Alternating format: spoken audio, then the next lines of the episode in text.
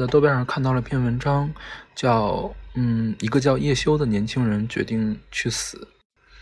我之前不知道叶修这个人，嗯，他在 B 站有一个 ID 叫“叶旁”啊路旁的叶修，据说他是 B 站最早的一批这种做生活内容的 UP 主。他最开始发视频的时候，B 站甚至还没有这个生活区。嗯，他会把一个运动摄像头戴在头上，用一个第一视角来记录自己的生活。然后他因为这个事情，呃，因为他在日本拍视频的事情上了央视的新闻。然后我就去看了叶修的视频，我特别特别喜欢，嗯，这种不经刻意设计吧，但又不会特别无聊的 vlog，嗯。就比较像的，像这个 Nice Try 这种播客，其实也是这样，它没有特别的设计。他在 B 站留的最后一个 Vlog 视频是他骑车上班，嗯，大概有二十多分钟的时间，就一边骑着车看着他，嗯，经过的这个东京的小巷的景色，然后一边他很讲解他当时接下来的这种安排。一休的声音特别的好听，然后他有。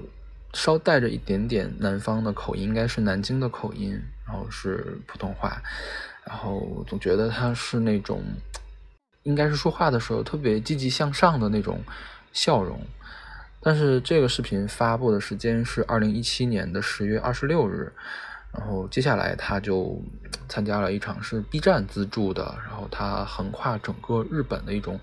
这个大型的旅游的直播节目吧。然后再接下来，他二零一八年五月份的时候就从日本回国了。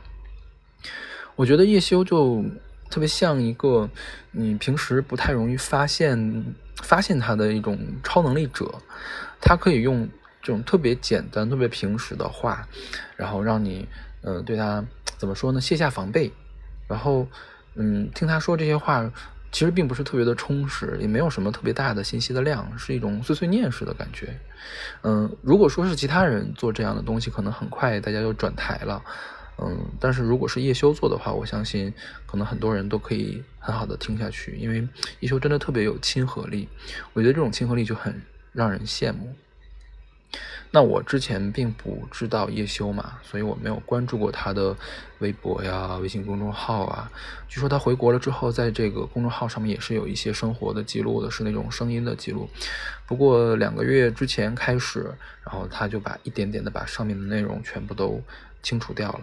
然后一直到七月五号，他的微博上发了一条定时的消息，他宣告说他自己结束了自己的生命。让我看了微微信公众号那篇文章，然后再看过他的视频，就感觉受到的触动还是挺大的。然后就越来越感觉有一个词叫做“冷暖自知”，这个词有的时候是那么的真实，